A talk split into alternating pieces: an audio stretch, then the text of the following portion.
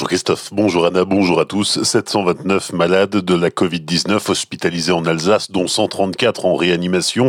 Ce week-end, 7 nouveaux décès ont été constatés dans les hôpitaux alsaciens.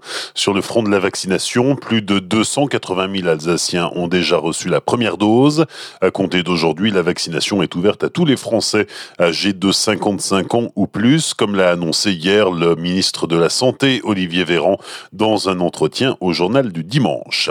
Élection départementale, le binôme Catherine Greigert et Charles Sidenstuhl d'hiver droite étaient les premiers à officialiser leur candidature sur le canton de Célestat vendredi dernier. Une annonce qui intervient quelques jours après le communiqué de Marcel Boer, conseiller sortant, déclarant qu'il ne serait plus candidat. Un lancement de campagne en présence de Frédéric Bierry, actuel président de la collectivité européenne d'Alsace. Il défend le travail accompli par Catherine Greigert, empêchée pour raison de santé. Catherine a fait un, gros gros travail euh, ces six dernières années euh, avec Marcel Bauer, qui étaient tous les deux les conseillers euh, départementaux et aujourd'hui d'Alsace du territoire de Célestat. Il me semblait important du coup, de montrer mon, mon soutien parce qu'elle a fait un boulot énorme sur ce territoire. C'est plus de 45 millions que le département à l'époque du Barin a, investi sur beaucoup de projets qu'elle a portés, des projets de route, des projets de collège, des projets culturels, des projets de mobilité avec le cantonnement de Châtenois.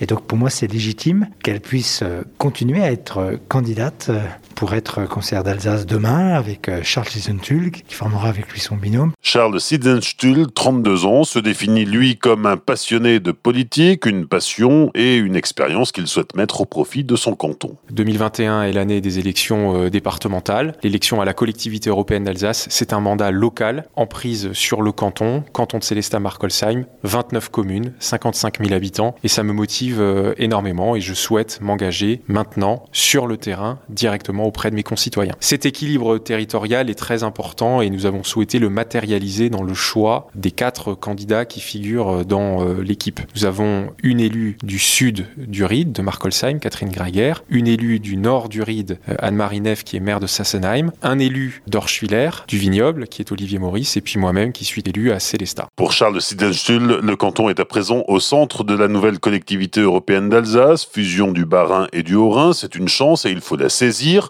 Des propos recueillis par Franck Hiel et Solène Martin. Retrouvez l'intégralité de l'entretien sur notre site azur-fm.com dans la rubrique Actu élection départementale 2021.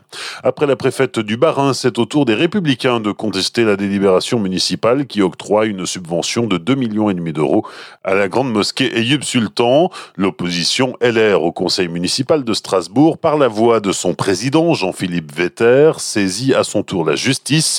Dans le même temps, 14 parlementaires alsaciens, LR et UDI, demandent à Jeanne Barzéguian de retirer la délibération. Tandis que les événements déjà reportés s'annulent désormais à tour de bras, le Festival international de Colmar maintient sa 32e édition. Elle aura lieu du 3 au 14 juillet avec une programmation qui ressemblera de très près à celle prévue l'an dernier avant qu'elle ne soit annulée. La billetterie ouvrira début juin. Le festival rendra hommage au violoniste israélien Ivry Gitlis, décédé en décembre dernier à l'âge de 98 ans. Enfin, pas de miracle pour les joueurs du Racing. Samedi soir, face au PSG, les Alsaciens ont été battus 1-4 par les Parisiens sur la pelouse de la Méno. Le but strasbourgeois est signé par la jeune recrue Moïse Saï, 19 ans. Bonne matinée et belle journée sur Azure FM. Voici la météo.